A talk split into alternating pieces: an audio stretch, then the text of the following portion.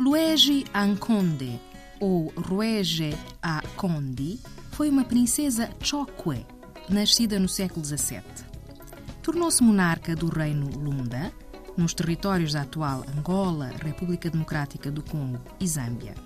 Juntamente com seu esposo, Chibinda Ilunga, foi fundadora do Império Lunda. Luigi Anconde é hoje uma figura mítica, tendo falecido em data incerta.